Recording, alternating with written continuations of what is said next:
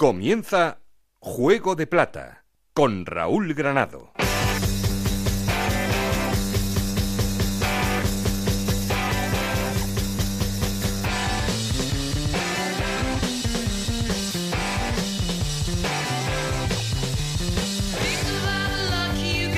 ¿Qué tal? Muy buenas, bienvenidos al capítulo 9 de Juego de Plata, el podcast de Onda Cero en el que os contamos todo lo que pasa en la Liga 1-2-3 y en Segunda División B.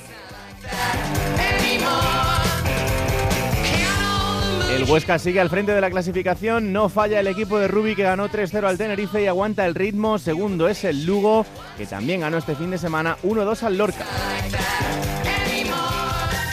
Victoria importante también la del Cádiz que ganó 0-3 al Sporting en Gijón y por eso hemos quedado luego con Salvi, uno de los jugadores importantes del vestuario cadista y por el contrario evidentemente el que no quedó muy contento con el partido es el míster del Sporting, Paco Herrera. Me preocupará más eh, que no recibiéramos gol y lo estábamos haciendo bien, un balón parado, algo que hasta ahora para nosotros no ha sido un problema, la semana pasada fue un problema, nos costó un gol y hoy ha sido un problema, nos ha costado un gol. Vuelvo a insistir, algo que hasta ahora no nos había pasado. El partido con 0 a 0, si hubiera continuado, podía haber tomado cualquier eh, eh, cauce. No sé cuál es el, cauce, porque lógicamente no soy, no soy adivino, pero esa, esa jugada de balón parado nos ha matado. Una buena noticia también para el Almería que tras la salida de Ramis este fin de semana ganaba 3-0 al Zaragoza. Todavía no con Lucas Alcaraz en el banquillo, sino con Fran Fernández que estaba así de contento tras el partido. Bueno, no, no se ha tocado ninguna tecla en especial. Hemos hecho nuestro trabajo, ¿no? que era preparar el partido desde el primer día.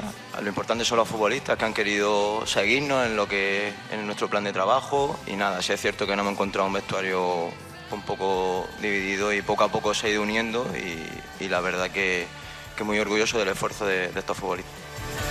Y ojo a la situación de Nacho González en el Zaragoza, de momento no se la juega, pero a ver qué pasa este fin de semana porque un mal resultado podría dejarle en el alero, aunque parece que en Zaragoza se quiere dar tranquilidad y decir que es un proyecto a largo plazo, casualidades del fútbol.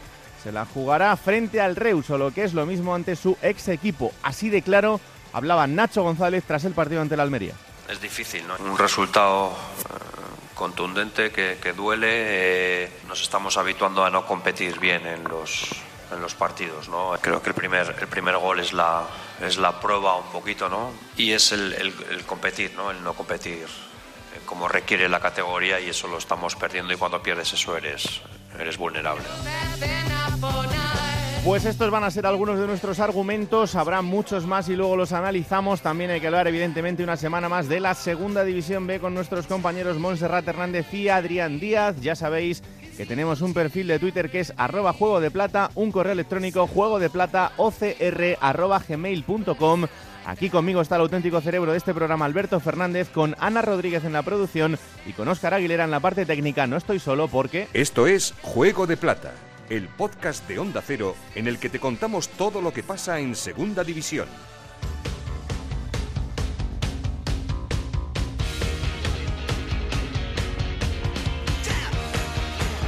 Y arrancamos como siempre poniendo en orden cómo están los resultados y la clasificación. Ana Rodríguez, ¿qué tal? Muy buenas. Muy buenas, pues esta jornada decimoquinta en segunda división que comenzaba con la victoria del Almería 3-0 ante el Zaragoza. Mismo resultado, 3-0 ganaba el Huesca al Tenerife. 1-2 victoria del Lugo ante el Lorca, victoria también del Valladolid ante el Oviedo 3-1, empate a 1 entre el Reus y el Albacete. El Numancia caía 1-2 en casa ante el Nastic, 1-0 ganaba el Rayo Vallecano al Barça B. Empate a uno entre el Sevilla Atlético y el Córdoba. 2-3 cayó el Osasuna en casa ante el Alcorcón. Empate a uno entre la Cultural Leonesa y el Granada. Y la jornada terminaba con esa derrota del Sporting en el Molinón 0-3 ante el Cádiz. Con estos resultados, el Huesca es líder en solitario con 29 puntos, 26 tiene el Lugo, los dos en puestos de ascenso directo. Osasuna y Numancia con 25 puntos, Granada y Rayo Vallecano con 24 jugarían los playoffs por el ascenso. Séptimo es el Valladolid con 23 puntos, los mismos que tienen Sporting de Gijón y Cádiz. Décimo es el Tenerife con 21 puntos. Un décimo el Real Oviedo con 20 puntos, los mismos mismos que tiene el Reus, decimotercero es el Alcorcón con 19 puntos, decimocuarto el Real Zaragoza con 18, los mismos que tiene el Nastic de Tarragona, decimosexto es la Cultural Leonesa con 17 puntos, los mismos que tiene el Albacete, decimoctavo es el Barça B con 16 puntos y en puestos de descensos en estos momentos, Almería con 15 puntos, Lorca con 13, Sevilla Atlético y Córdoba con 11 puntos. ¿Te crees lo de la tranquilidad del Zaragoza? Bueno, que salgan ya en la jornada 15 a hablar de tranquilidad ya es una señal Eh. de que tranquilidad no hay mucha. No, no, no debe haberla porque el Zaragoza es decimocuarto con 18 puntos. Es que de son a momento, tres del a descenso. en el descenso. Vamos a ver, este fin de semana partido complicado, pero en fin, ahora nos vamos hasta allí. Gracias, Ana. Un abrazo.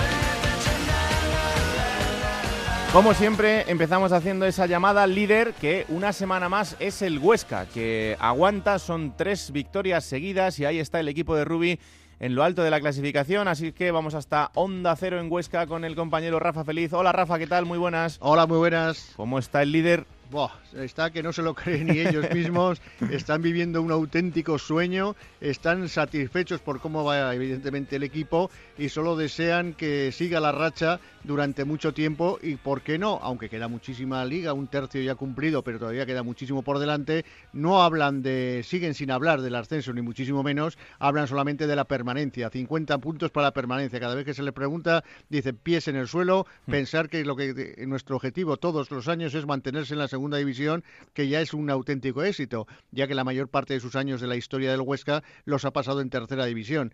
El sábado pasado, nueva exhibición de fútbol de Gonzalo Melero en el centro del campo, de Aguilera acompañándole en esa posición y sobre todo también del Cucho Hernández que volvió, Juan Camilo Hernández volvió a realizar un gran partido y anotó el, el segundo de los tantos, el Huesca que anda lanzado. Esta semana están pensando ya en el próximo, que será el Granada en Granada, partido muy difícil Sí. el domingo a las 4 de la tarde y ahora mismo pues sus objetivos están puestos, las miradas allí han comenzado ya a entrenar, que volverán a contar con la baja de los jugadores de lesión de larga duración y la de Vadillo, que sigue también con baja desde el derby aragonés contra el Zaragoza, no se ha recuperado y sigue con esa, con esa recuperación. No está teniendo mucha suerte Álvaro Vadillo, un futbolista importante y de calidad que ojalá que podamos ver eh, con continuidad esta temporada, pero que de momento lo está pasando mal. Bueno, esto en cuanto al líder y aprovecho ya que te tengo por aquí hago un 2 por 1 el Zaragoza, lo decíamos, de momento se- lo que se transmite es tranquilidad, pero la situación es la que es. Sí, sí, no, es la que es. Está en una situación, como decía Ana Rodríguez anteriormente, complicada, tres puntos del descenso. Ha salido a la palestra el director deportivo del Real Zaragoza, Lalo Arantegui, para hablar de calma, para pedir paciencia a los aficionados y para decir que el objetivo y eh, lo que se está pensando este proyecto es a dos, tres años. Por lo tanto, ha dicho que este año no contempla ni muchísimo menos el ascenso, tan solo pues eh, eh, tener jugadores eh, de calidad suficiente para continuar un año más. Sobre el futuro de Nacho González, yo le he preguntado ¿Corre peligro Nacho González? Y ha dicho no. A final de temporada veremos, hablaremos de cómo acaba la situación. Pero vamos, yo también, esa pregunta también se la he hecho y ha dicho que no entraba en sus planes si se perdía los próximos partidos, si iba a continuar Nacho González. Y también ha dicho que, claro, que en eso no están pensando ni muchísimo menos, que nunca piensan en perder y en esta oportunidad, aunque el futuro de Nacho pueda estar en el aire, tampoco. Por lo tanto, decirle a Ana Rodríguez que paciencia, que no va a al Zaragoza en primera hasta dentro de tres años por lo menos. Bueno, es una pena, ¿eh? Es una pena, desde luego que sí, nos reímos, pero por eh, el Sí, pero buen claro, rollo que tenemos aquí, pero eh, es que Hoy ha dicho que son 16 jugadores nuevos, que es una plantilla nueva y que no se puede trabajar así, que, que tiene que mantener eh, futbolistas. Pero claro, yo la pregunta que también me hago es, ¿por qué no se le dijo a la afición antes de que 21.000 ab- abonados renovasen sus carnets y hicieran nuevas altas el que este año no se iba a pelear y luchar por ello, que es lo que se creían? Claro, es que esto está muy bien, pero si tú llegas en el mes de julio y le dices a la gente, oiga, tenemos que hacer un proyecto nuevo, eh, aquí tienen que estar concienciados de que el objetivo es la permanencia y nada más. Bueno, pues entonces la gente se podrá cabrear, podrá pensar lo que quiera, pero le estarán diciendo la verdad. Pero después de esto, en el que le dicen que esta temporada hay que pelear por otras cosas, pues eh, la verdad es que es una situación complicada y difícil. Y que no deja de ser un equipo histórico y con una exigencia importante. Bueno, pues eh, de momento las cosas están así. El fútbol al final te pone en tu sitio y el fútbol dice que ahora mismo el Zaragoza está a tres puntos de, la zona de descenso. Así que ojito a lo que venga por delante y aquí lo contaremos. El sábado, ocho y media, Romareda ante el Reus. Fíjate que sería, hubiera sido curioso que se jugase su puesto Nacho González precisamente ante su ex equipo, el Reus. Un equipo descarado y que juega bien al fútbol y que además eh, viene con cero presión. Así que vamos a ver cómo salen las cosas por allí y sobre todo si la gente no empieza a ponerse nerviosa en los primeros minutos del partido, que eso también se le puede volver en contra al Zaragoza con lo de, con lo de jugar en casa. Pero en fin. Gracias, Rafa. Un abrazo muy fuerte. Un abrazo para todos. Vamos a una ciudad en la que están más felices porque después de la salida de Ramis, eh, la Almería llegaba y le ganaba al Zaragoza 3-0 el pasado viernes. Juan Antonio Manzano, Onda Cero Almería, ¿qué tal? Muy buenas. ¿Qué tal, Raúl? Muy buenas. Y yo creo que ha vuelto la sonrisa por allí, ¿no? Eh, sí, esperemos que sea para quedarse, ¿no? Después de ese 3-0 del viernes ante el, ante el Real Zaragoza y que fundamentalmente lo que ha dejado es un equipo que ha vuelto a ser eso, ha vuelto a ser un equipo. Eh, decía Morcillo hace 15 días aproximadamente, cuando estaba ya en todo, en fin, todo lo suyo Ramis eh, acerca de su más que inminente salida, como se ha visto después, hmm. que, en una comparecencia de los tres capitanes, entre ellos Jorge Morcillo, decía que los jugadores son al final los que quitan y ponen técnicos. No lo hacía en el sentido que se puede interpretar por parte de la afición, de tener ojeriza y estas cosas, no, sino que en cuanto a su rendimiento, el sentido que él quería dar era que su rendimiento es el que al final desemboca en la salida o en la llegada de, entrenadores, y no le falta razón. Más allá de que efectivamente yo, mi interpretación es muy personal, ¿eh? muy personal e intransferible, creo que la imagen, la actitud que dio el equipo el viernes mm, hace mucho tiempo que no la había dado con Luis Miguel Ramis. Que eso supone que haya o se haya producido eh, algún alivio por parte de la plantilla con la salida del técnico tarraconense porque su mensaje, y lo llegó a decir Luis Miguel Ramis, no terminaba de ser entendido por parte del equipo. Pues puede ser. Mi sensación es que sí. Em, porque tampoco hubo grandes cambios el otro día. Uno, y es colocar a dos laterales derechos titulares. Mm. Uno, Fran Rodríguez por delante, como extremo, y otro Marco Mota, que volvió a ser titular, una cuestión que además a la afición rojiblanca le ha sorprendido cuando en su momento eh, eh, Marco Mota desapareció de las convocatorias, evidentemente también desapareció de los once iniciales, siendo uno de los jugadores pues con, eh, mejor planta de futbolista, con mejor rendimiento, con más actitud, con más hambre y que además destacó en los momentos complicados del año pasado. Con ese único retoque, Raúl, colocando a Fran Fernández, a Fran Rodríguez por delante de Marco Mota, el Almería ya fue otra cosa, por ese costado, pero luego hay más zonas del campo y el equipo tuvo esa actitud. Un jugador que lo conocéis en Alcorcón y que aquí todavía no había aparecido para nada. Y cuando apareciera para salir en la foto y para mal. Luciano Guona, mm. espectacular. Todo lo que hizo lo hizo bien, rápido, al corte, contundente. Con... La salida no la tiene, de balón digo, pero facilitaba a los compañeros poder hacerlo. Eh, el gol de Fran Fernández para de Fran Rodríguez. Con, Fran y Fran tenemos un lío aquí. Fran Fernández, Fran Rodríguez tenemos un lío. Eh, Fran Rodríguez para colocar el 1-0 al descanso después de antes del descanso con ese lanzamiento de falta de Rubén y le marca un zapatazo Cristian Álvarez por la escuadra, hmm. alivió a todo el mundo. Luego llegó el segundo gol de Rubén Alcaraz, muy bueno, y la magia del tercero, que aquí ya se apunta, claro, también un poco barremos para casa, pero tampoco creo que vaya muy desencaminado, que el gol de Rubén Alcaraz en el 92 de partido, desde el 52 metros, desde medio campo, es posiblemente el gol de la temporada, no en segunda, sino en toda la categoría profesional española. Sí, la verdad que es eh, un auténtico golazo. Eh, bueno, Lucas Alcaraz, que este fin de semana ya se va a sentar en el banquillo, eh, Fran Fernández el otro día estaba ocupando su puesto, pero imagino ya que con eh, una conversación muy fluida entre ambos y con una idea de lo que quiere ver el, nuevo técnico. Sí, para empezar la salida de Fran Fernández, que ha sido eh, este fin de semana pasado su tercer eh, partido como interino, dos después de la transición entre Soriano y Ramis y ahora uno en la transición de Ramis a, Lucas Alcaraz, fíjate que no ha perdido nada. Dos victorias, una en Lugo el año pasado, un empate en casa ante el Huesca y este año victoria ante el Zaragoza, con lo cual mm, esos resultados y un poco la sensación general le dieron para en la sala de prensa después del partido decir o pedir que, eh, o quejarse en este caso de que el club no tuviera confianza en los técnicos de la casa para darle la oportunidad de estar ahí. Más allá de eso, evidentemente la transición se produjo en horas porque el partido acabó el viernes por la noche y el sábado por la mañana la sesión de recuperación ya la dirigía Lucas Alcaraz que vio el partido desde el palco y bueno, pues todo ello encaminado a que el próximo domingo a las 12 de la mañana frente al eh, Barça B en el Mini, pues se pueda ver la primera versión, eh, no sé ya cómo llamarle, 3.0 3.4, no lo sé. Ya hemos perdido un poco. eh, sería la, 3 la, la 1.26. No ¿no? me extraña. porque es el vigésimo sexto, vigésimo sexto técnico Lucas Alcaraz,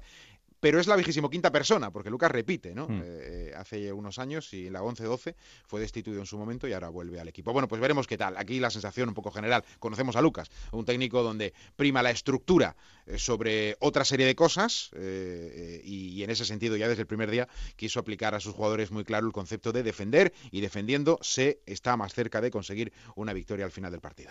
Pues cuídame a Gaspar, a Gaspar Panadero, que es otra, otra joven estrella que tenéis por ahí y que espero que siga dando pasos el otro día titular y bueno, que es eh, otra de esas alegrías que, que podéis tener en poquito tiempo, así que que siga creciendo ahí poco a poco y que ojalá que lo, que lo siga haciendo muy bien. Hambre no le falta al chico. ¿eh? Eso seguro. Manzano, un abrazo muy fuerte. Un abrazo, hasta luego. Chao, chao. Vamos hasta Gijón porque allí también hay sensaciones encontradas. Ese partido frente al Cádiz, derrota 0-3, importante y con esa autocrítica que también hacía Paco Herrera después del partido que escuchábamos antes. Onda Cero en Gijón. Juan Gancedo, ¿qué tal? Muy buenas. Hola Raúl, más que encontradas, sensaciones enfrentadas. Sí, totalmente. sí, encontradas ninguna, no encuentro nada el Sporting desde que comenzó la liga, la verdad. Ya habíamos hablado muchas veces en este espacio incluso de, de los problemas que estaba presentando el Sporting con su juego, pues que ha ido a peor. O sea, de verdad es eh, realmente terrible lo del equipo de Paco Herrera que lo tiene todo para ser un equipo eh, puntero en segunda división y es que no juega absolutamente a nada. Lo de el pasado domingo frente al Cádiz fue un soberano baño del Cádiz haciendo lo justito frente a un Sporting absolutamente inoperante. Mm, eh, ¿Por qué? ¿Por qué está pasando esto? Pues porque Paco Herrera no acaba de dar con la tecla y porque, en mi opinión, la plantilla del Sporting tiene más nombre que, que, que verdad, porque sí es cierto que tú miras a los jugadores uno por uno y, y llaman la atención y son futbolistas apetecibles por cualquier club. Lo que pasa es que todos ellos, o la inmensa mayoría de ellos, vienen de hacer malos años en sus equipos. Yo es algo que vengo destacando desde el principio de liga, que salvo Jordi Calavera, que el año pasado fue indiscutible en el Lugo, Mm. todos los demás o estaban en el Sporting, con lo que supuso aquello, es decir, descenso traumático, además un par de jornadas antes, sin ningún viso de salvarse a lo largo de, de toda la segunda vuelta, con Rubi dando mil vueltas, fíjate cómo está Rubi ahora, Sí. y aquí nadie se planteaba siquiera la posibilidad de que siguiera en el Sporting, vamos, ni por asomo en segunda división, porque el equipo había sido un dolor. Eh, bueno, pues eh, los que estaban, estaban así, es decir, hay que recuperarlos de un muy mal año. Y los que han venido, si es verdad que son futbolistas importantes, interesantes, que muchos vienen de equipos de primera división cedidos, pero que también vienen a recuperarse. Por ejemplo, Michael Santos no jugaba nada en el Málaga el año pasado, sobre todo en la segunda vuelta. Schepovic, ya sabéis el rol que tenía en el Getafe. Eh, desde que se fue del Sporting, los goles han sido muy poquitos y sus participaciones muy testimoniales. Rubén García, muy importante hace años en el Levante, pero no el año pasado. Y así uno y otro, Bergantiños, Sandao, Alex López, en fin, demasiados futbolistas a recuperar que le decíamos a Herrera que si no era un hándicap para, para estar arriba todo el año y que él asumió, él dijo que estaba seguro de que lo se iba a conseguir recuperar a todos. Bueno, pues de momento el Sporting en el campo no se parece nada, por ejemplo, a aquel Sporting de los Guajes, de- del Pito Abelardo, que transmitía un corazón y una raza y una casta que, que, que te enganchaba. El otro, frente al Cádiz, en la segunda parte, ni una sola ocasión de gol. El equipo absolutamente muerto, eh, sin ningún tipo de eso de, amor propio. Les da igual que haya 24.000 en el campo que haya 8.000, cuando se fueron prácticamente todos. Eh, tiene, tiene narices, ¿eh? que un profesional de segunda división viendo lo que hay por ahí salta a un estadio con 24.000 espectadores y queme estas tracas domingo tras domingo, hombre, lo mínimo es pedirles un poco de orgullo y un poco de amor propio. Y Herrera no lo está consiguiendo con, con, con esta plantilla. Yo creo que tiene graves carencias, no tiene extremos. Eh, esto que te acabo de apuntar, muchos jugadores que vienen aquí a recuperarse, eh, no tienen jugadores liderazgo que tengan liderazgo en el campo. Sergio se ha lesionado, tiene para mes y medio, era muy importante en el esquema de Herrera. Y, y ahí Miguel Torcía ha fallado también, el director deportivo que apostó a ciegas por Paco Herrera y que de momento no ha sido ese director deportivo top que nos habían vendido. Pues el Molinón en las buenas es muy bueno, pero cuando las cosas van mal, esa gente sabe exigir. Así Sí. que vamos a ver, vamos a ver cómo está la situación del fin de semana. Pero. En las buenas muy buenos, pero en las malas échate a temblar. ¿eh? El otro día hubo 19.000 espectadores, hacía muchísimo frío, era muy tarde el partido y con el 0-2 quedaron 8.000 en el campo y los que quedaron a pitar. Y, y claro, luego te paras a pensar y dices tú, a, chavales de la casa, chavales de Mario. Ayer, el domingo, no hubo ni un solo futbolista asturiano en el 11 por primera vez en la historia del Sporting, que se dice pronto. Pues en 112 años de historia, por primera vez en un once inicial no había un asturiano. Eh, hay cuatro en la plantilla, pero Sergio siempre juega, Canella siempre juega, Carlos Castro es importante, bueno, pues no había ninguno. Eh, y eso hace que la gente pues, pues no se enganche con el, con el equipo, eh, ni canteranos, ni asturianos, los pitos a los que están cedidos, que eran cinco de once, quizás por no ido le entre y por otro le sale, porque posiblemente de un par de meses o en tres meses están a su guerra. En fin, no tiene buena pinta el Sporting, no tiene buena pinta Herrera porque no acaba de dar con la tecla. La gente está de uñas contra el técnico. Muchos piden ya incluso su, su destitución. A mí me parece imposible que eso vaya a suceder, mm. porque Torrecilla es, vamos, es su entrenador de cabecera. Tiene que ponerse muy mala cosa para que eso suceda, pero las, las aguas bajan muy revueltas por Gijón. Bueno, pues eh, este fin de semana hay que viajar a Albacete. Eh, tampoco es una salida fácil porque el equipo de Enrique Martín Monreal sigue sin perder y sigue haciendo las cosas muy bien. Así que atentos estaremos a lo que pase en ese partido entre el Albacete y el Sporting de Gijón porque de perder en Albacete el Sporting se quedaría también en esa zona media de la clasificación y se apretaría mucho más la distancia entre los que están fuera del playoff y los que están casi prácticamente fuera del, del descenso. Así que veremos, veremos lo que pasa. Gracias Juan, un abrazo muy fuerte. Un abrazo, Raúl. Chao, chao. Alberto Fernández, muy buenas. ¿Qué tal, Raúl? ¿Cómo estás? Bueno, pues eh, una jornada yo creo que un poco extraña porque salvo el Huesca y el Lugo que siguen a, su ritmo, el resto parece que han ido un poco al tran-tran. Es verdad que el Rayo también consigue la victoria que volvía a meterle en, el puesto de playoff, pero una jornada un poco diferente. Bueno, los que están de perseguidores, Rayo, Cádiz y Valladolid han ganado han pinchado los de arriba. Fíjate, primera derrota del Sporting en el Molinón en lo que llevamos de temporada, primera derrota de Osasuna en el Sadar en lo que llevamos de temporada. Y bueno, iba a meter al Numancia, aunque ya perdió con el Granada, pero era un fortín los pajaritos y ya lleva dos derrotas. Eh, con esto quiero decir que los que hace dos semanas más o menos eran los grandes favoritos, ya parece que están pinchando y los que vienen por detrás, los, como te digo, Rayo, Oviedo, Valladolid, Cádiz, pues ya están ahí, ¿eh? ya están encima y parece que el Lugo es el único que mantiene el, ritmo de, de este Huesca un Huesca que a mí es que Raúl, cada jornada que pasa me, maravilla más. Eh, son 10 partidos sin perder. Mm. De esos 30 eh, puntos, ha sacado 24. Es decir, eh, solo ha, dejado escapar 6 puntos en 3 empates. Y mm, qué decir del Cucho y Melero, ¿no? De Gonzalo Melero. 22 goles lleva el Huesca. Bueno, 19 los han hecho ellos dos. O sea, solo 3 goles, 3 tres tantos han encajado los equipos rivales del Huesca, que no son ni de Cucho Hernández ni de Gonzalo Melero. El de Juan Aguilera contra el Rayo, el de Alex Gallar contra el Reus y el de Luis Sastre contra el Cádiz. El resto todo o Cucho o Melero. Son 13 partidos puntuados y 9 ha sido gracias a ellos dos. Y de los 29 puntos que tiene el Huesca, 23 se los han dado estos dos jugadores. Llevan 10 goles el Cucho, 9 Melero. Solo 6 puntos se lo han dado el resto de la plantilla. O sea, podemos decir que la plantilla del Huesca ha dado 6 puntos y el Cucho y Melero han dado 23. Es una forma de hablar, pero para que veas la dimensión que están teniendo estos dos jugadores en, un Huesca que, que, está imparable y que veremos hasta, hasta donde llega. Me ha llamado también la atención el Nastic, Raúl, mm. porque eh, da la sensación de que está mejor lejos del nuevo estadio. De los 18 puntos que tiene, 11 son fuera de casa y es el mejor visitante de la liga en el último mes, porque ganó en el campo del Córdoba 1-5, ganó en el campo del Valladolid 0-3 y este fin de semana ha ganado 1-2 en, Los Pajaritos. O sea que el, el Nastic parece que está más cómodo lejos de su afición y veremos cómo, cómo se desenvuelve el equipo de, de Rodri. Y luego Lugo, cuatro victorias fuera de casa, está a una solo de su récord propio. El año pasado solo logró tres en toda la temporada con Luis César San Pedro. Así que este Lugo también, la clave es que está sacando puntos fuera de casa.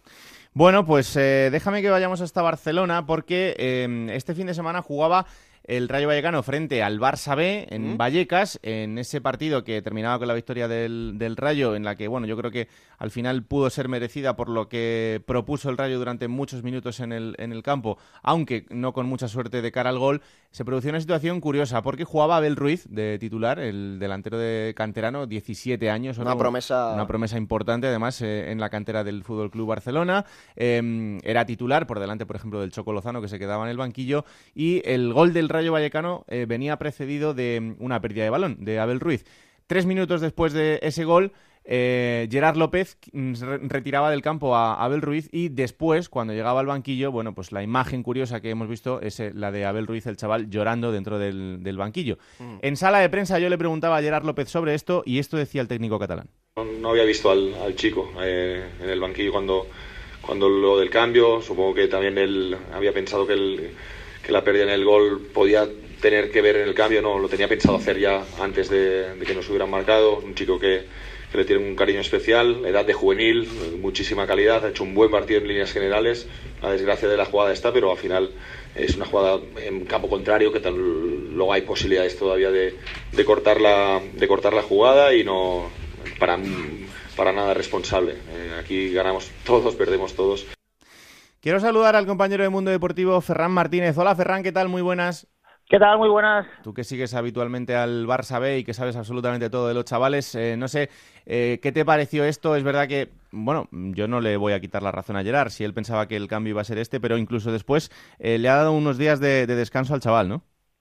Bueno, a ver, la verdad que fue, fue extraño, porque como decía ahora, oíamos a Gerard López en rueda de prensa, a ver, la jugada, la pérdida de balón tampoco es decisiva del todo. Sí que después acaba con el gol del Rayo, pero hombre, un partido eh, no se pierde por, por un error de, de un delantero.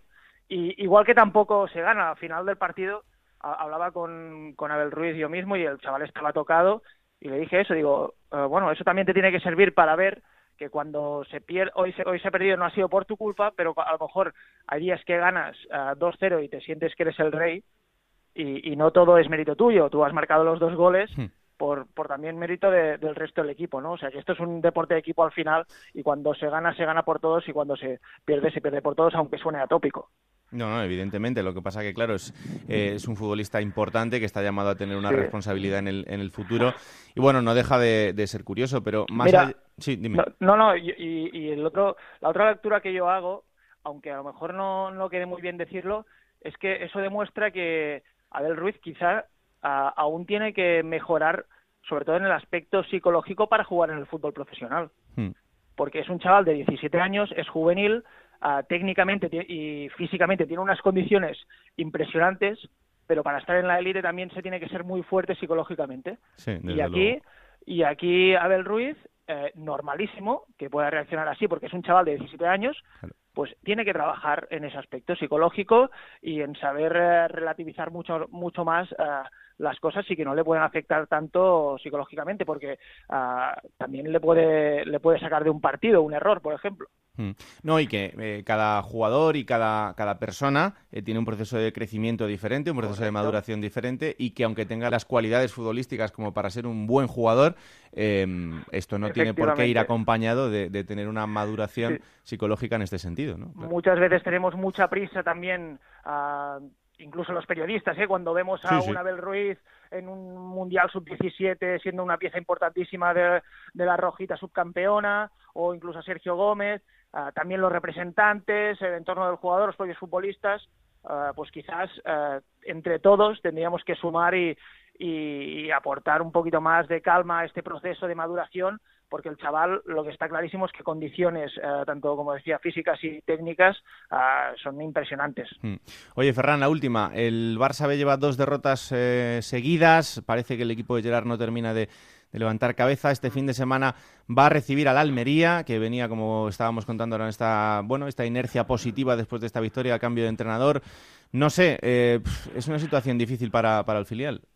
Sí, la verdad que sí. A Gerard decía el otro día que no, no le preocupaba, pero no solo son dos derrotas consecutivas, eh, son una victoria en los últimos 11 partidos y son eh, seis partidos seguidos sin ganar, cuatro empates y dos derrotas consecutivas. Además, ahora estás a un punto del, del descenso, como decías, viene una, una Almería con una dinámica más positiva y, veremos qué pasa en el mini estadio este, este domingo, porque bueno, el Almería sí que es verdad que fuera de casa le está costando mucho, creo que solo ha marcado dos goles fuera de casa.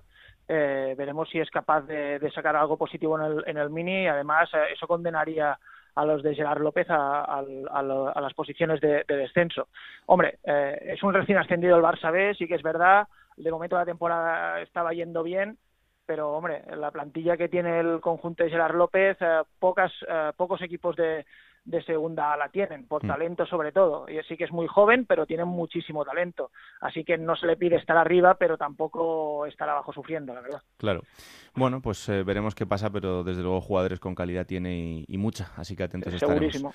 No, Amigo, un placer contar contigo. Un abrazo muy Cuando fuerte. queráis, un abrazo fuerte para Chao, vosotros chao. también. Ahí está Ferran Martínez, el compañero del Mundo Deportivo. Eh, bueno, vamos a darle voz a las peñas, eh, como hacemos cada semana aquí en Juego de Plata. Y esta semana hemos elegido un equipo que también está, lo decíamos ahora, en una situación un poco difícil, pero eh, que es decimoquinto en la clasificación con 18 puntos y que esta semana viene de ganarle al Numancia 1-2, nosotros que el Nastic de Tarragona. Y tenemos comunicación con la vocal de su Federación de Peñas, que es Isabel Fuentes. Hola Isabel, ¿qué tal? Muy buenas.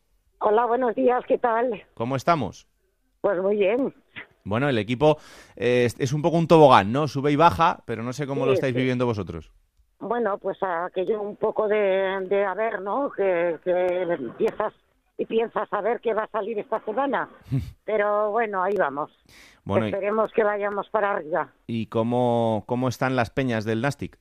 Bien, bien, bien. Ahí dando apoyo a nuestro equipo y muy bien, muy bien. Mm, eh, bueno, ese, el estar en segunda división y, y con esta temporada por delante ilusionante, con una, eh, una categoría muy igualada esta temporada, eh, no sé si os hace ser optimistas o aquí hay que pensar en, en la permanencia y a partir de ahí ya veremos. A ver, es que esta, esta categoría sabemos todos que es un poco difícil, pero bueno, todos tenemos ilusión de poder llegar, si no a lo máximo mantenernos y estar pues en un buen sitio de la tabla y luego pues a seguir luchando. Mm. Esta semana, te- esta semana eh, te iba a decir que tenéis, no, no vais a viajar porque recibís al, al Lorca, pero en, en vuestro caso eh, siempre preguntamos, ¿no? Los viajes, ¿qué, qué tal? ¿Cómo se están dando? Eh, ¿Cuál es el, eh, la cantidad media de personas que viajan con el equipo? A ver, hemos tenido las anteriores temporadas, hemos viajado casi siempre. Hmm. Lo que pasa es que ahora pues tenemos la dificultad de los horarios de los partidos. Ah, amiga. Claro, porque un domingo que te pongan un partido a las 8 de la tarde, depende de dónde, pues la verdad es que pues mm, no podemos ir porque la gente trabaja, venimos tarde, pero bueno, en cuanto que nos pongan un horario que está bien, pues sí, la gente, el ánimo de salir lo tenemos. Mm. Lo que pasa que nos frena eso, el, el tener los partidos televisados y manda la tele como, pues entonces es un poco más difícil de que tengamos que hacer los viajes. Claro. Pero bien, bien, la ilusión está. Y tener eh, tres equipos en primera división en Cataluña, como el Barça, el Español, este año el Girona también, ¿esto eh, hace que sea más complicado tener, tener gente detrás o, o la gente en Tarragona es del, del Nastic y ya está? No, bueno, nosotros somos fieles a nuestro equipo y, y a nuestros colores y ahí estamos siempre a las buenas y a las malas. Mm, Lo que pasa que, repito, la dificultad son los horarios. claro. Los horarios nos matan mucho porque, claro, depende de dónde y ahora todas las salidas son un poco lejos, pues claro, ya nos frena un poco, pero si no, siempre, siempre estamos ahí. Mm. Bueno, Isabel, aprovecha este momento que, que siempre os decimos lo mismo. Si tenéis alguna queja hacia el club, alguna sugerencia o algo que alabar, ojo, de vuestra relación con el club, este es el momento. Bueno, pues queja ninguna, tenemos un club, un club pues mm, que trabaja con federación estupendamente, vamos a una, las, y bueno, pues bien, bien, bien. Tenemos mucho apoyo eh, y eso es lo principal. Ahí vamos federación y, y club, todo en un conjunto de una sola cosa y bien, bien, bien. Bueno, de momento, gracias a Dios, todo va bien. Es una gran noticia. Isabel, eh, muy buenas. Eh, quería preguntarte, ¿cuántas peñas hay de- del Nastic y si están dentro de la federación todas las que hay? Pues ahora federadas tenemos unas 12 peñas. Ajá. 12, sí, sí. Y están todas en la federación, no hay ninguna por fuera. Ah, bueno, hay grupitos, pero bueno, el club tiene una, marcó una pauta y bueno, pues dentro de las que estamos dentro reconocidas del club somos 12 peñas. Bueno, pues así está el estado de las peñas del Nasti de Tarragona. Eh, Isabel Fuentes, vocal de la Federación de Peñas del Nasti, que haya eh, suerte durante toda la temporada y sobre todo que lo paséis bien en los desplazamientos, que es lo más interesante de todo esto, y que, que haya esa hermandad contra, con las aficiones de los equipos rivales. De acuerdo. Un abrazo muy fuerte, muchas gracias por atendernos. Gracias igualmente. Buenos días. Chao, chao. Lo siguiente es ¿Plata o plomo? ¿Plata o plomo? Soy el fuego que arde tu piel. Adelante, Alberto. Vamos a ver. eh, esta semana el plomo va a ser un poco especial porque va a ir para dos jugadores. Vamos allá. Pero eh, Vamos- todo tiene es- sentido. Es una bala de dos direcciones. Ah, tiene sentido, tiene sentido porque son dos jugadores que están involucrados en la misma jugada. Sí. No sé si, vis- si viste, Raúl, eh, último minuto del partido del Córdoba contra el Sevilla Atlético, una falta en la frontal del área a favor del Córdoba. Se dirigen a coger el balón dos jugadores, Sergio Aguza y Jaime Romero. Y bueno, pues yo creo que se produce uno de los despropósitos de este fin de semana. Ninguno se aclara, la quiere tirar uno, también el otro. Se tiran ahí casi un minuto y la falta sigue sin lanzarse. Y yo creo que mm, esa escena, esa jugada, eh, ejemplifica perfectamente la situación del Córdoba ahora mismo. Una situación de descontrol, de no hay conjunción, no se sabe quién tiene los, los eh, rangos dentro del equipo, si eso está marcado.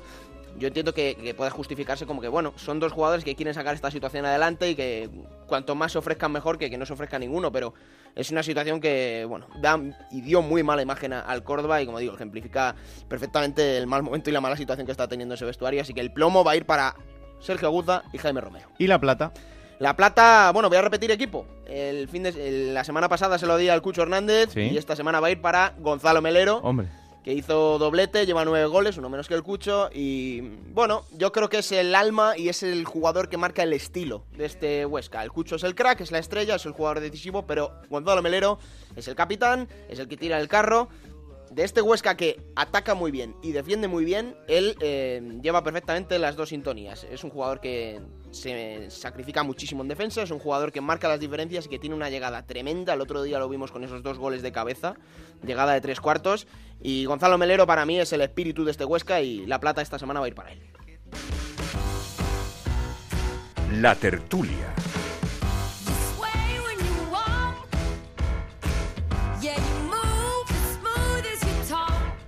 Vamos al análisis. Esta semana recibo a dos queridos compañeros de la bendita reacción de deporte repartida por toda España. Onda Cero en Lugo, Juan Galego, ¿qué tal? Muy buenas. Hola, muy buenas, ¿qué tal? Y Onda Cero en Valladolid, Héctor Rodríguez. Hola, Héctor, ¿qué tal? ¿Qué tal, Raúl? ¿Qué tal? Muy buenas a todos. Bueno, pues aquí estamos eh, después de una jornada apasionante en la que, como decíamos, eh, parece que Huesca y Lugo están decididos a, a meter la, la directa, Juan.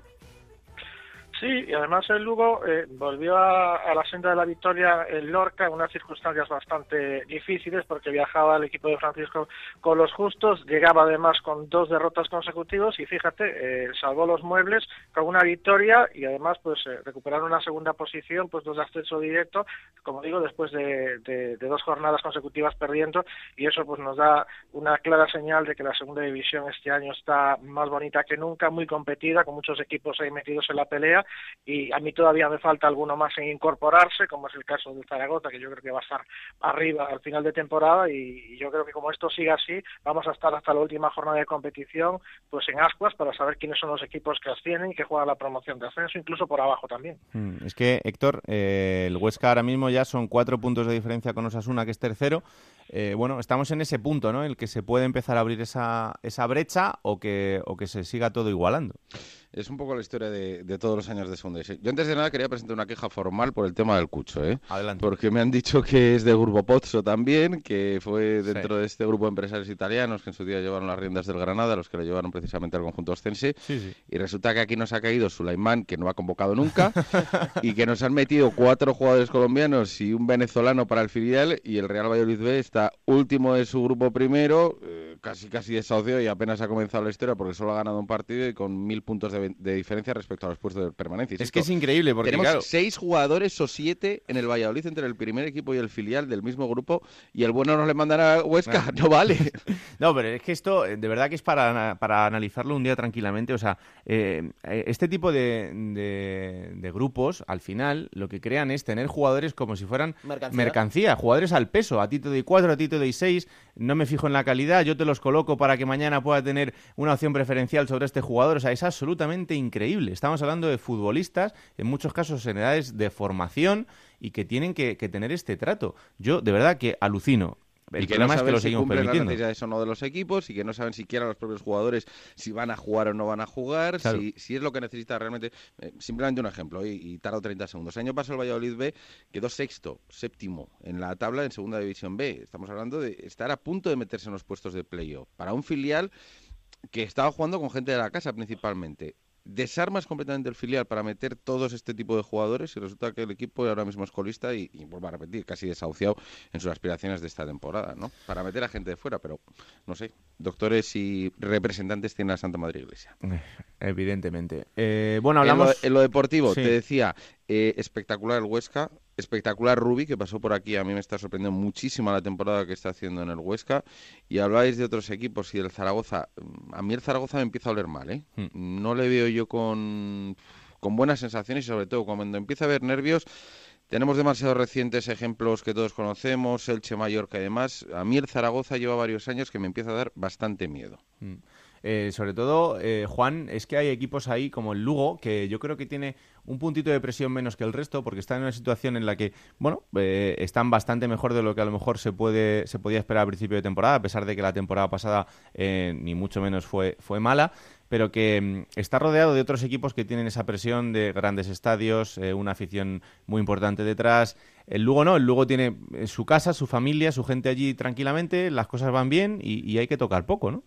Sí, porque además eh, Francisco se cansa una y otra vez de repetir que, que el objetivo para el Lugo no es otro que la salvación. Incluso el otro día después de rueda de prensa hablaba pues que ya quedaba un poquito menos, que la jornada 21 a ver si estaban ya cerquita de, esos puestos y sigue vendiendo exactamente el mismo discurso cuando la afición está súper ilusionada, pero los jugadores y, y el cuerpo técnico lo tienen claro, que lo primero es conseguir los puntos para la permanencia, que es el objetivo principal del Club Deportivo Lugo, y después pues a soñar, como ocurría en otras temporadas, aunque finalmente evidentemente se, se, impuso pues eh, el presupuesto y sobre todo la calidad de otros equipos que, que sí aspiraban al ascenso y, bueno se quedó digamos a las puertas en alguna que otra ocasión incluso en tiempos de Quique Sección Hmm. Eh, Juan, enfrentamiento importante el que tenéis este fin de semana, ¿eh? Lugo Sasuna. Sí, eh, llega los Asuna, uno de los históricos de, fútbol español, y, y, ya las peñas están preparándose para ese partido. Eh, quieren recibir al equipo antes de, que empiece, bueno, cuando llega el equipo al, al estadio. No es una afición muy amplia la de, la de Lugo, pero bueno, los que van son bastante animosos y llega un partido, pues, en el que muchos dicen que, que ahí es donde se va a ver por lo que va a luchar el, el Lugo. En nuestros eh, partidos es los que tiene que, que Lugo sacar adelante si quiere si quiere estar arriba, a pesar, insisto, de, de, del discurso de, Francisco. El otro día con el Numancia no salió bien, a mí el Numancia me gustó muchísimo, un, un equipo con muchísimo oficio. El Lugo mereció más en ese partido, pero llegó uno de los de arriba y el, y Lugo no consiguió la victoria. Veremos a ver lo que pasa ahora con el Club Atlético Sasuna, que viene el resultado y, y, el Lugo viene un buen resultado. Yo creo que, vamos a ver un espectáculo bastante bonito en el Carro domingo. Un partidazo y te escucharemos en Radio Estadio. Gracias, Juan. Un abrazo muy fuerte. Un saludo, hasta luego. Tampoco va a ser malo el partido que vas a tener el fin de semana. Cádiz-Valladolid, Héctor. Este le vas a ver desde la distancia, pero ojito, ¿eh? Sí, es un auténtico partidazo. Es eh, reminiscencias de, de, viejos pasados, reencuentro de los mágicos González, ¿no? Casi. Aquel histórico jugador salvadoreño que de no ser por la cabeza que tenía, madre de Dios, la calidad que, que tenía en su bota. Aquel, aquel sí que es de, de, estudio sociológico y de estudio sociológico todavía lo que supone decir Mágico González en la tacita de plata. Eso es, esa es otra historia. Pero sí, auténtico partidazo. Eh, y habláis antes de otros equipos. Yo sigo esperando que los dos filiales en algún momento mm. empiezan a levantar cabeza, porque no me parece normal. No ni, tienen ni malos futbolistas Sevilla, y claro, no juegan mal al fútbol. ¿eh? Claro, claro. Y, el, y el Sevilla Atlético, después del temporadón que hizo el año pasado, es verdad que lo han desarmado entero, ¿no? Sí. Pero, pero esa capacidad para competir, sobre todo el Barça tiene una calidad brutal y los dos les ves ahí abajo metidos. Yo espero que en algún momento ambos empiecen a levantar un poquito la cabeza. Es una pena, pero bueno, eh, vamos a ver. Eh, es lo que hablábamos antes también con Ferran. Jugadores muy jóvenes que son muy buenos, pero que cuando tienen que competir en el fútbol profesional a veces hacen falta un poquito más y en algunos casos ser un poco eh, perro viejo, ¿no? Que, que, que, se suele decir. sí, sí, la experiencia totalmente en la categoría, que, que, también es un grado y que es muy importante. Pero en fin, esperemos que, les vaya mejor. Gracias, amigo. Un abrazo muy fuerte. Hasta luego. Un abrazo para todos. Chao, chao. Fíjate, Raúl, que de ese partido, el Cádiz-Valladolid, yo no me perdería las ruedas de prensa, porque justo Álvaro Cervera y Luis César San Pedro para mí son los dos entrenadores con los que más se aprende de fútbol escuchándoles en las ruedas de prensa. O sea que será para disfrutar seguro. Pues eh, precisamente del Cádiz vamos a hablar ahora porque tenemos a un protagonista escuchando al otro lado del teléfono, el Cádiz que viene, como decíamos, de esa victoria 0-3 frente al Sporting de Gijón, uno de los grandes jugadores en ese vestuario, un hombre que sabe muy bien lo que es el Cádiz, que conoce la casa y que es gaditano, nosotros que Salvi Sánchez. Hola Salvi, ¿qué tal? Muy buenas. Hola, buenas. ¿Qué tal? ¿Cómo estamos? Bien, un poquillo cansado, pero bueno, bien. Me han dicho que el viaje de vuelta desde Gijón hasta Cádiz ha sido un poco largo, ¿no? Bueno, eh, nos gusta viajar por todas partes de España para llegar a Cádiz, ¿no? Viajamos, hacemos los viajes de Bulifogo, pero bueno. es complicada la segunda a veces para estas cosas, ¿eh? Sí, bueno, es difícil ah, que haya aviones directos y demás y hay que, hay que adaptarse a lo, a lo que haya, ¿no? Bueno, pero esto después de ganar 0-3 se, se toma con más ánimo, ¿no? Sí, cuando ganas, sí. Es, verdad que cuando ganas se hace un poquito más corto que, que cuando pierdes, ¿no? Creo que esa es la única ventaja. El trayecto es el mismo, pero la, la satisfacción es diferente. Mm, Es que es una victoria muy importante, no solo por, por la entidad del rival, ¿no? El Sporting, que también está llamado a estar en, en la zona alta, sino porque eh, apretáis mucho más esa zona de la clasificación y os colocáis a solo un punto del playoff. Sí, bueno, eh, el equipo ayer hizo un trabajo al completo bastante bueno, ¿no? Creo que en todas las líneas estuvimos casi perfectos. Y la verdad que bastante contento, ¿no? Por, por el trabajo de todos mis compañeros, ¿no? Mm. Em, en este Cádiz en el que siempre queremos, eh, es- esperamos por lo menos lo mejor y, y el verlo lo más arriba posible, eh, vosotros en esa ciudad que, que respira fútbol por los cuatro costados, ¿sentís mucha presión o, o no? Que va, que va, presión ninguna. Lo que no, no tenemos presión ninguna, tenemos un objetivo claro y, y el que intentamos cumplir lo antes posible. Mm.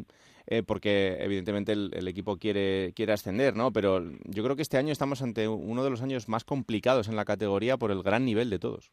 Sí, creo que este año la categoría puede ser los años más igualados en segunda. Bueno, yo no llevo mucho, pero bueno. Del año pasado a este, creo que este año es más igualado en todos los equipos que, que el año pasado. ¿no?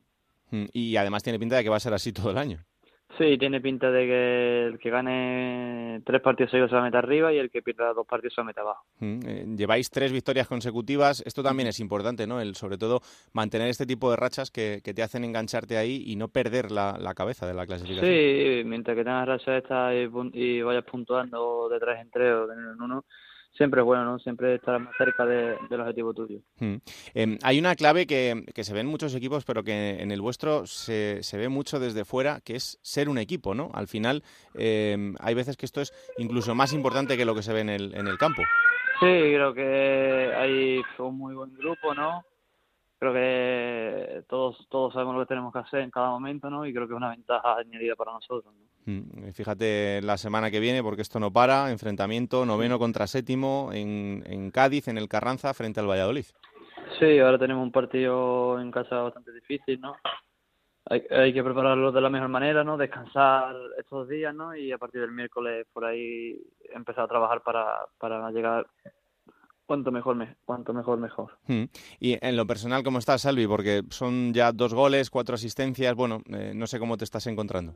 Sí, bueno, me estoy encontrando cada vez mejor, ¿no? Eh, el, el equipo cada vez se encuentra mejor físicamente y en el campo, ¿no? Creo que creo que es bueno para todos, ¿no? Que, que todos los compañeros estemos en un buen nivel para poder ayudar en todas las líneas, ¿no? Mm. Em, ¿Y qué pasó exactamente después del partido frente a la Almería? Porque eh, yo sé que, sé que lo has contado estos días, eh, sobre todo por allí, por, por Cádiz con los compañeros, pero eh, fue una situación curiosa, ¿no? De repente no- Bueno. nos asustamos mucho, y, pero afortunadamente duró poco. Bueno, sí, eso sí, verdad. Creo que es una anécdota que tendré ahí para el resto de mi vida, ¿no? Eh, a nivel deportivo, ¿no? Creo que que todos somos humanos y a veces nos podemos equivocar o podemos ver cosas que, que en principio puede ser y al día siguiente no, no creo que Hmm. lo dejo ahí como una, una anécdota deportiva porque es un poco largo de contar y y, y no y no y no, no muy agradable de, de decir, no creo que me, me hicieron unas pruebas médicas y los resultados que salieron en la prueba médica eran desastrosos. Era de estar dos meses parado y tener que pasar por quirófano. A, a 24 horas después eh, pedí repetirme las pruebas y hablar hablé con el director deportivo con Juan Carlos Cordero la noche antes y me dijo que sí, que sin ningún problema, que las repetíamos Mm. Al- y bueno, y, y todo salió bien, ¿no? Bueno, Se, afortunadamente. pegó, se, pegó- se quedó en un pequeño susto de, de estar dos meses y medio parado y entrar en quirófano a poder jugar eh, a los siete días. Mm, Porque tú sentías que, que la cosa no era para tanto, ¿no? Sí, bueno, yo, yo noté que, que la misma patada a la entrada en Almería se me fue un poco la rodilla hacia adentro y no me pegó un pequeño pinchazo, ¿no? Mm. Pero no creía que, que me la había roto, no, no, no notaba que como que me como que me había roto lo que es el ligamento interno, ¿no? Tengo, un- tengo un pequeño 15, ¿no? Que cada vez va mejor, ¿no? Me duele, pero cada vez va mejor, ¿no? Es un poco molesto, pero bueno, eh, hay que aguantar el tirón con el dolor, ¿no? Y, y creo que ningún jugador de fútbol juega un partido sin tener dolor, ¿no? En alguna zona específica. Eso te iba a decir, porque a veces no, no lo pensamos o no caemos en la cuenta, pero es, eh, es extraño el futbolista que, que no le duele algo una semana. Sí, es verdad. Creo que siempre hay- durante toda la semana siempre hay alguna molestia, algún dolor y bueno, la mía ahora es la rodilla y ya está. Mm. No hay que volverse loco. Oye, te leía el otro día, imagino que, que esta temporada para ti está siendo muy especial porque tú llegaste al Cádiz con la firme intención de conseguir el ascenso y de jugar en, en segunda división y te leía el otro día que decías, eh, bueno, no, si, si tengo que jugar en primera, que sea con el Cádiz.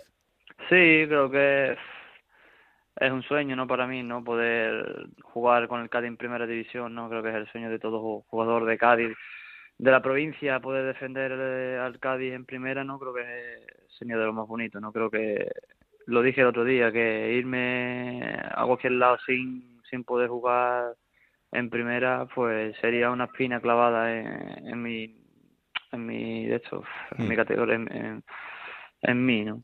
Claro. Y, y esto de que el Getafe estuvo detrás de ti este verano, ¿a ti te llegó algo o, no? Bueno, yo creo que ahí el jugador, yo personalmente no me metí en nada, ¿no? Creo que para eso están los, los, los agentes deportivos, ¿no? Que son los que se encargan de todo, de, de que tú estés tranquilo. Yo tenía contrato en vigor con el Cádiz y no, me- no, no me vi loco, no sé si hubo oferta o no. Ellos fueron los que se encargaron de todo, ¿no? Mm, Y lo bueno es que ahora, mira, tienes esa renovación 2020, o sea que por lo menos en el futuro estás tranquilo. Sí, bueno, a, día de hoy trabajo para poder mejorar todo, ¿no? Para mí, para mis niños, para el futuro, ¿no? Que nunca se sabe cómo puede venir, ¿no? Y por lo menos tener un pan debajo, debajo, debajo del techo, como yo digo. Está claro. Eh, bueno, antes de terminar, no, no puedo terminar esta entrevista sin preguntarte por tu paso por Sí. Villanueva de la Serena, entre otras cosas porque es mi pueblo. Eh, no, y porque además allí fue una temporada muy bonita, fue una temporada en la que el equipo dio muchísima ilusión a, a un pueblo importante en la comarca y que, y que desde entonces, bueno, pues fíjate el crecimiento que ha tenido. Sí, bueno, yo cuando, cuando firmé de aquí, de, estaba en el Saluqueño y firmé allí en Villanueva, eh, me comentaron que era un equipo serio, que era un equipo pagador, que iba a disfrutar seguro y así fue, ¿no? Creo que se hizo un equipo trabajador, de humildad, de trabajo, de sacrificio, en el que todos remábamos a una, ¿no? Y sí es cierto que de la quinta esa de que jugamos allí, creo que hay habemos cuatro en segunda y los demás los demás están jugando equipos punteros de segunda B y, y algunos como Pajuelo que es fiel a, Hombre. a su, a su villano y Javi igual, pues están allí en su casa, ¿no? Que con su familia, con su gente, su trabajo y bueno, hay que respetar todo tipo de, de decisión, ¿no? Creo que fue un año bonito tanto en el individual como colectivo, ¿no? Porque creo que nunca había hecho un playoff el Villanovense subiera a segunda A, bueno, y, devolvimos a un pueblo que siempre ha estado por pelear por no descender, pues pelear por, por subir a segunda A, ¿no? Creo que a partir de ahí creo que el club dio un paso de gigante, ¿no? Ha crecido, ha vuelto a jugar otro play, otro playoff, ha jugado Copa Rey contra el Barcelona, creo que va creciendo poco a poco, ¿no? Ya sabemos el fútbol como es, que un día estás arriba y otro abajo, ¿no? Y, y allí van con pie, pie de plomo, ¿no? Van paso a paso y, y me alegro mucho por, por todo lo bueno que le pase. Pues Salvi, que haya muchísima salud en el resto de la temporada, que es lo más importante. Sí, Mucha suerte el fin de semana contra el Valladolid, partidazo en el que estaremos muy pendientes seguro, ese partido del noveno frente al séptimo en esta liga tan igualada y que es un lujo tener al Cádiz ahí y veros arriba, así que que haya mucha suerte, amigo. Muchísimas gracias. Un abrazo fuerte. Un abrazo. Pues un grandísimo jugador Salvi Sánchez y atentos estaremos a lo que haga durante todo el año porque ya está dando grandes frutos en el Cádiz y ojalá que pueda cumplir ese sueño de jugar en primera división con la camiseta amarilla. Y sobre un entrenador creo que me quiere hablar hoy el compañero de marca David Marín con la curiosidad. Hola David, ¿qué tal? Muy buenas. Muy buenas, Raúl. Esta semana vamos a hablar del nuevo técnico de la Almería, Lucas Alcaraz, que con su fichaje por el conjunto rojiblanco va a entrenar en todas las temporadas del fútbol profesional español en este siglo XXI. Desde la 2000-2001, Alcaraz ha dirigido ocho campañas en segunda división y diez en nuestra máxima categoría a ocho clubes distintos. Otros casos parecidos al de Alcaraz que hemos encontrado en el fútbol actual español serían el del entrenador del Valencia, Marcelino García Toral, que lleva dirigiendo a equipos de primera o segunda desde la 2003-2004, con una elipsis polémica, la de la campaña pasada 16-17, en la que fue destituido en verano en el Villarreal y luego no pudo entrenar a otro club de primera división pese a que tuvo ofertas. Pepe Mel desde la 2000-2001 ha entrenado siempre en el fútbol profesional español, salvo una elipsis entre 2006 y 2008 en, lo que, en las que lo hizo en el Rayo de Segunda B. José Luis Mendilíbar, el entrenador de Eibar, lleva entrenando en primera o segunda desde la 2004-2005, igual misma fecha desde la que también lleva entrenando en primera o en segunda el actual técnico del Granada, José Luis Oltra, todos ellos entrenadores con un currículum ya muy extenso en el fútbol español, pero de momento nadie supera este récord de Alcaraz.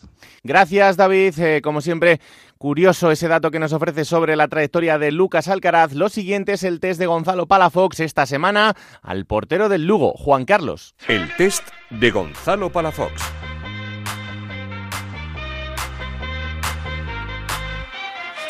recuerdo de niño? Mis abuelos. Los verdaderos responsables de que en España se viva muy bien son los abuelos. ¿Cuántos años tienes? Yo tengo 70. ¿Eh? 70. No te- ¿cuán- 70 años. ¿60? 7-0. Ah, 7, 5, 75 años. 7-0. 70, ¿eh? Y 5. No. 70 años. 70 años, lo que yo dije. Lo primero que haces al despertarte y lo último antes de acostarte. Lo primero que hago al despertarme es darle un beso a mi hijo. Y lo último también. Una serie que sigas y la última película que hayas visto. Eh, una serie que siga, Blacklist. Dios no puede protegerte, pero yo sí. Y la última película que he visto, Todo Gas 8. Nuestros caminos ya se habían cruzado. Solo que no lo sabías. Voy a tener que recordarte por qué elegiste estar aquí. ¡No tuve elección! Un cantante que te guste y una canción. Coldplay y una canción... de rodillas. Es una maravilla de canción. Luna, no te vayas. Porque no sé lo que pensarán Taboada y compañía, pero si hay una canción que te deja regusta verano es esta. Esta, sí, señor. Viva la vida.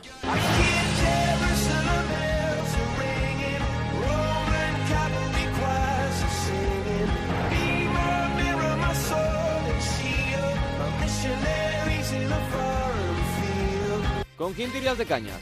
¿Úrsula Corberó? Hay que arriesgar de vez en cuando y más cuando eres joven, más todavía. ¿eh? La suerte sonríe a los valientes, Hombre, seguro. ¿O Paquirrín? No lo sé. Sí, bueno, los que se atreven y bueno, se lo juegan y a veces eso, ¿no? Cuando te lo juegas te sale, ¿eh? Probablemente con Paquirrín, porque seguro que me lo va a pasar mejor. Naturalmente, ¿no? Y para eso hay que prepararse. Hay que prepararse y va a ser un trauma, te lo digo yo, ¿eh? Kiko Rivera, cantándole al amor. Esto va directo a tu corazón. Dedicado para ti, princesa de mis sueños. Esto se llama Así soy yo. Un plato favorito. El pollo asado. Algo que te gustaría aprender. Idiomas.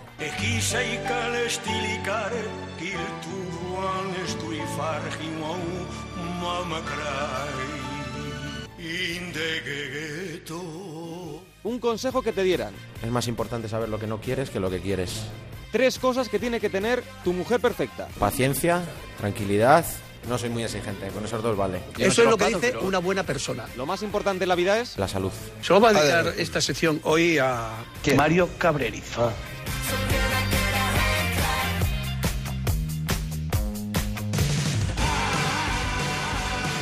Ay, señor, qué grande Gonzalo.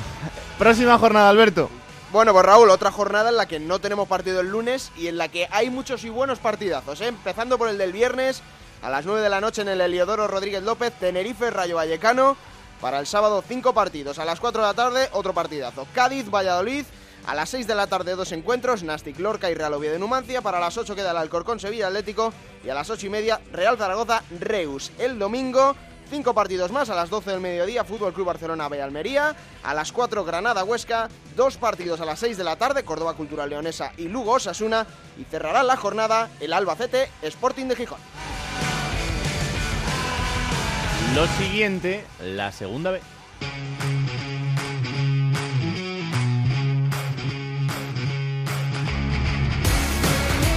Y para analizar una semana más la categoría de bronce del fútbol español, quiero irme hasta Onda Cero en Elche con Monserrat Hernández y con Adrián Díaz. Hola, ¿qué tal? Muy buenas a los dos. Hola, muy buenas, Raúl. Muy buenas, Raúl. Bueno, Monserrate, pues vamos a arrancar con esa visión general, una semana más de cómo está la segunda división B, arrancando con ese grupo tercero.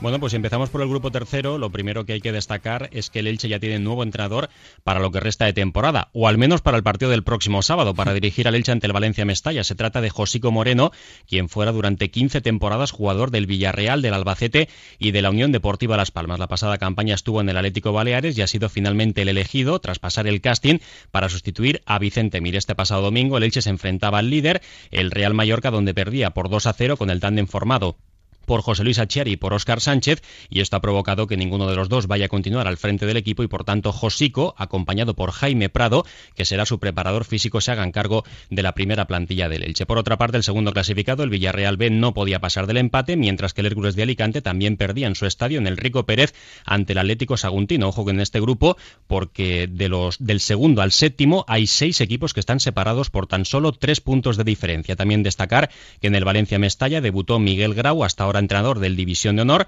y lo hacía con victoria por 3 a 0 ante el Lleida. También para ese banquillo suenan algunos ilustres de pasado valencianista, como son los casos de Rubén Baraja o de Andrés Palop. Vamos hasta el grupo primero, donde el Fuenlabrada sigue auténticamente intratable. Así es, un Fuenlabrada que volvió a ganar y que sigue al frente de la tabla de clasificación. En esta ocasión lo hizo por 0-1 ante el Racing Club de Ferrol. Por su parte, el Rayo Majadahonda cuarto también vencía por dos goles a uno. De hecho, vencieron los cinco primeros clasificados. El Celta B lo hacía por 1-2 en el campo de la Ponferradina, mientras que el Deportivo Fabril también lograba la victoria por tres tantos a cero en el duelo de filiales ante el Atlético de Madrid B. En la parte baja de la tabla, los últimos cinco clasificados perdían, por tanto, en este grupo, en el grupo primero, victoria para los cinco de arriba y derrota para los cinco de abajo.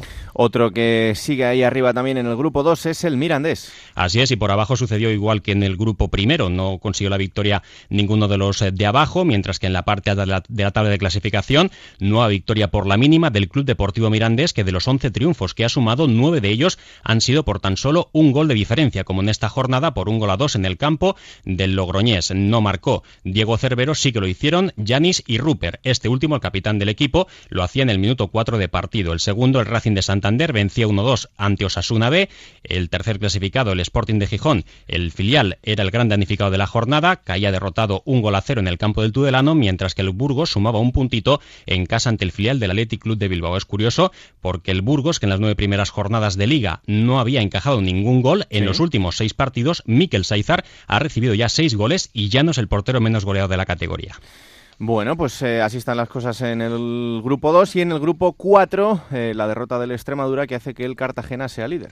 Sí, además en una jornada donde de los nueve primeros ninguno fue capaz de vencer en esta jornada número 15. El Cartagena empataba cero en su salida a Badajoz, el Extremadura perdía en casa ante el Real Murcia con ese golazo de Santi Jara en el 93, el Real Murcia junto con el Mérida, los grandes beneficiados de este pasado fin de semana, mientras que el cuarto del Marbella también perdía por un gol a cero ante el De Huelva, un histórico que cotiza al alza y que ante 11.000 espectadores en el nuevo colombino se imponía en ese duelo andaluz por un tanto a cero. En la parte baja de la tabla de clasificación las cosas continúan igual que en la última semana un grupo que está igualadísimo porque fijaros que del primero al decimocuarto del Cartagena al Villanovense hay seis puntos de diferencia, así que también da muestra de la máxima igualdad que hay en este grupo cuarto y en la categoría, quitando algunos casos destacados que os hemos venido contando y que os seguimos contando en cuanto a los líderes de, de los grupos. Bueno, así está la visión general de la categoría, entramos como siempre en detalles y quiero empezar, Adrián, con una buenísima noticia con un nombre propio que es el de Salva Ruiz. Sí, buenísima noticia, la vuelta del lateral izquierdo del Valencia Valencia Mestalla casi dos años después de su último partido oficial. Salva Ruiz, que ha estado apartado de los terrenos de juego eh, por una aplastia medular, una enfermedad de la sangre y que la ha tenido, como decimos, casi dos años fuera de los terrenos de juego. El lateral izquierdo del Valencia Mestalla salió en los últimos minutos en la victoria del Mestalla 3-0 contra el Lleida. Sus compañeros le cedieron el brazalete de capitán y el jugador recibió una sonora ovación de la grada del Antonio Puchates, que sabía que lo había pasado bastante mal eh, por esa etapa de casi dos años sin tener que jugar un lateral izquierdo muy prometedor que también recordarán de su etapa en el Granada y en el Tenerife. Bueno, pues esa buena noticia y nos alegramos de volver a ver a Salva Ruiz en el césped, que es donde queremos verlo. Hay que hablar también de una retirada. Sí, exacto, la de Antonio Cañadas, una leyenda viva de la segunda división B. Antonio Cañadas que este eh, domingo disputó su último partido como profesional con el Lorca Deportiva. Se retira a los 38 años y después de 349 partidos y 87 goles repartidos en 13 temporadas en segunda división B, en las que jugó con Toledo, Sabadell, Real Jaén, Alicante, Poliegido, Real Murcia, Cartagena, El Dense y el citado Lorca Deportiva. Ha conseguido dos ascensos a segunda en su carrera Alicante y Real Murcia, aunque curiosamente solo ha jugado una temporada en la categoría de plata y fue con el Alcoyano. El Lorca Deportiva que ganó 3-2 a Las Palmas Atlético, sus compañeros le dedicaron los goles, él salió en la segunda mitad y sus compañeros que le dedicaron un manteo al final del partido, tras la victoria, ya decimos, del Lorca Deportiva contra el colista. Después, eh, Cañadas en su cuenta de Twitter puso un texto de agradecimiento al fútbol y además también un vídeo que realizó su mujer. Bueno, pues que le vaya muy bien también en esta nueva etapa fuera del, fuera del césped, una vez que se ha retirado con 38 años. Em, un banquillo que ha quedado libre, el del caudal. Sí, exacto, la dimisión de Paco Fernández como técnico del caudal. Ya dijo esta semana que si el equipo no vencía a Lizarra en el Hermanos Antuña, dejaba el banquillo, y así ha sido. Eh, la plantilla, que durante la semana guardó silencio para no meterse en polémicas, y el club, que emitió un comunicado mandando un mensaje de unidad a través de un comunicado, como decimos, y que Paco Fernández, que deja el banquillo del caudal tras eh, el empate que venía antes de siete derrotas consecutivas, entre ellas contra el Peñaspor, que ya que como hemos repasado aquí varias semanas, era el único equipo hmm. eh, que todavía no había puntuado. Eh, que Paco Fernández consideraba que era lo mejor y que tuvo una buena despedida de la afición. Recordemos que, por ejemplo, el caudal deportivo en la temporada 2012-2013 disputó el playoff de ascenso a segunda división con Paco Fernández. Hmm. Un Peña Sport que en los últimos cuatro partidos ha sumado cinco puntos de los 12 disputados. Sigue siendo colista, pero con esta racha estaría fuera de los puestos de descenso ahora mismo. Sí, no hay que darle por muerto ni mucho menos. Bueno, em, lo siguiente es una noticia que llama muchísimo la atención y con un hombre que todos conocemos, que es Lubo Pérez y que estaba al mando del Valencia Mestalla. Sí, exacto, pero el Valencia ha decidido destituirle de manera fulminante. Lubo Pérez, que comunicó al club su intención de presentar su candidatura a la presidencia de la Federación Búlgara de Fútbol, una decisión que el Valencia Mestalla pues ha considerado eh, decepcionante y que, y que lamenta el perjuicio deportivo de planificación que podía provocar un abandono unilateral del banquillo, que por el que tendría que abandonar el banquillo de Che en febrero, eh, si sale elegido, y que por ello, pues antes, 24 horas antes del partido contra el Lleida, pues el Valencia Mestalla destituyó a Lubo Penev una situación complicada porque además el equipo tampoco pasa por su mejor momento y un poco extraño, pero bueno, con el carácter que tiene Penev eh, tampoco nos llama la atención. Eh, estrenos con empate. Sí, exacto. Dos banquillos que tenían nuevo inquilino en esta jornada en Segunda División B. Raúl Garrido con el Olot, el Olot que empató 1-1 en su visita al Formentera, y José Miguel Campos con el UCAM Murcia, que también empató, en casa esta vez 0-0 contra el Villanovense. Un UCAM Murcia que, como decimos, un recién descendido a Segunda División B y que partía con el objetivo de disputar el playoff, pero que de momento se mantiene eh, algo alejado y sin cumplir las expectativas. Bueno, em, hay que hablar sobre un asunto que es el de la el Unión Adarve, un asunto que en la Comunidad de Madrid se conoce muy bien porque el Unión Adarve desde hace un tiempo eh, se hace llamar la manada. Eh, bueno, lo que quieren reflejar con esto es que son un equipo que eh, tiene un buen ambiente desde hace mucho tiempo y que lo que están consiguiendo además es absolutamente espectacular para un equipo muy humilde de la Comunidad de Madrid, pero que esta semana decidían tomar una iniciativa, Adrián. Sí, el Unión Adarve, el equipo del barrio del Pilar de Madrid, que normalmente utiliza el hashtag, como has dicho, de la manada, utiliza el hashtag La Manada Crece, pero que esta semana, por eh, los incidentes, digamos, de esos cinco chicos que presuntamente violaron a una chica en los Sanfermines, pues decidieron no utilizar ese hashtag. Textualmente dijo, esta semana no utilizaremos el término de la manada por respeto a quien no fue respetada, acompañada del hashtag no es no y un puño cerrado. Esta noticia tampoco me gusta mucho. ¿Qué ha pasado eh, entre Osasuna y Racing de Santander en ese partido entre Osasuna Promesas y el Racing? Pues que Osasuna no permitió la entrada de afición cántabra a Tajonar por motivos de seguridad. Osasuna que se negó a enviar entradas al club cántabro y que además tampoco permitió venderlas en las taquillas de Tajonar. Eh, ambos eh, clubes se han enfrentado en los primeros equipos muchas veces en primera división y por ejemplo en septiembre de 2015 hubo incidentes entre, ambas, entre parte de ambas aficiones, no vamos a englobar a todos Mm. con varios heridos y por eso Osasuna Promesas, que tomó la decisión Osasuna de no eh, abrir, por ejemplo, el Sadar, como podría haber hecho, y de negar eh, la entrada a aficionados del Racing de Santander.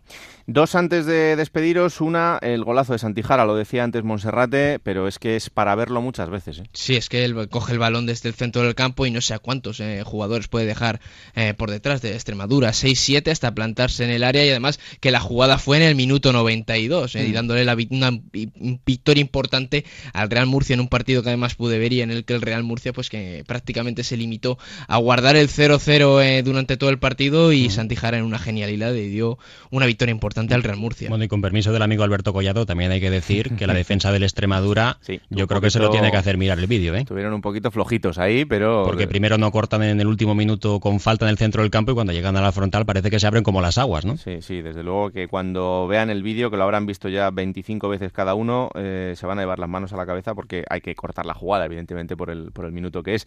Monserrate, ¿qué va a pasar con Armando de la Morena? Porque llevamos ya varias semanas hablando de esta situación e incluso el otro día son un poco a despedida, ¿no? Sí, es más que sorprendente la situación del Atlético Baleares, un equipo que la pasada temporada estuvo a punto de apear en la segunda eliminatoria por el ascenso al Albacete Balompié, campeón de su grupo y ahora en segunda división. Eh, lo hizo precisamente con Josico, el nuevo entrenador del Elche, y este año pues esperaba igualar los resultados para meterse entre los cuatro primeros. Está cerca de la zona de descenso, está un puesto por encima de la zona roja, pero se sigue manteniendo la confianza en Armando de la Morena, o por lo menos continúa en el cargo. Armando de la Morena, que después de su partido ante Lontiñén con empate a cero, prácticamente se despedía de lo que era su cargo como entrenador, pero sigue estando al frente del conjunto balear. Vamos a ver si finalmente continúa en esta situación. Parece también que al Baleares le está pasando factura, especialmente el hecho de no jugar en su escenario habitual, mm. en su terreno de juego, lo tiene que hacer en un campo pequeño de césped artificial y está teniendo muchos problemas no solo en casa, sino también a domicilio. Una pena porque Armando es un gran formador y un gran entrenador, pero bueno, eh, esperemos a ver qué pasa. Eh, Adrián, dos citas ineludibles para este fin de semana. Eh, hay que mirar en Segunda División B y también vamos a echar un vistazo a Tercera División. Ojo a las citas, sábado a las 4 de la tarde, Onoso Derby de filiales, Celta B Deportivo Fabril, un duelo entre los filiales de los equipos más importantes de Galicia y que además los dos equipos que están en playoff de ascenso segunda división A y en tercera división ojo a la cita Club de Fútbol Salmantino UDS Unionistas de Salamanca Club de Fútbol duelo salmantino recordemos que la Unión Deportiva Salamanca está un poco huérfano de fútbol desde que desapareció la UDS y que ambos clubes luchan por la supremacía eh, de la ciudad en tercera división. Unionistas de Salamanca eh, eh, visita el El Mántico como líder. Bueno, pues un partido que seguro, por ejemplo, el gran Vicente del Bosque no se perderá porque apoya mucho al fútbol de su ciudad después de haberlo pasado muy mal en los últimos años, así que esperemos que poco a poco vayan recuperando también esa ciudad que es una ciudad de ambiente de fútbol, claro que sí. Señores, un placer. La semana que viene analizamos cómo está la categoría de bronce del fútbol español, con todos los detalles aquí, como siempre, con Montserrat Hernández y con Adrián Díaz. Gracias a los dos, un abrazo fuerte. Hasta la próxima. Otro para ti. Pues la semana que viene seguiremos analizándolo y hasta aquí, Alberto, este capítulo 9 de Juego de Plata. Eh, bueno, un fin de semana apasionante el que hay por delante. ¿eh? ya lo he dicho antes, partidazo, fíjate, el Cádiz-Valladolid, ese Tenerife-Rayo del viernes, el Granada-Huesca, en fin, partidos de duelos de altura, se podría decir. O sea que todo la semana que viene aquí en Juego de Plata. Saca la libreta y empieza a apuntar que tienes un montón de partidos por delante y un montón de cosas que ver. Señores, ya sabéis, eh, martes 5 de la tarde onda 0.es, ahí está disponible para que lo cojáis, lo compartáis, lo distribuyáis y le digáis a todo el mundo, familia, amigos, queridas, novios, novias, etcétera, lo bueno que es este programa, lo bien que nos lo pasamos y lo sencillo que es de escucharlo. Esto es Juego de Plata, señores, que la radio os acompañe. Adiós.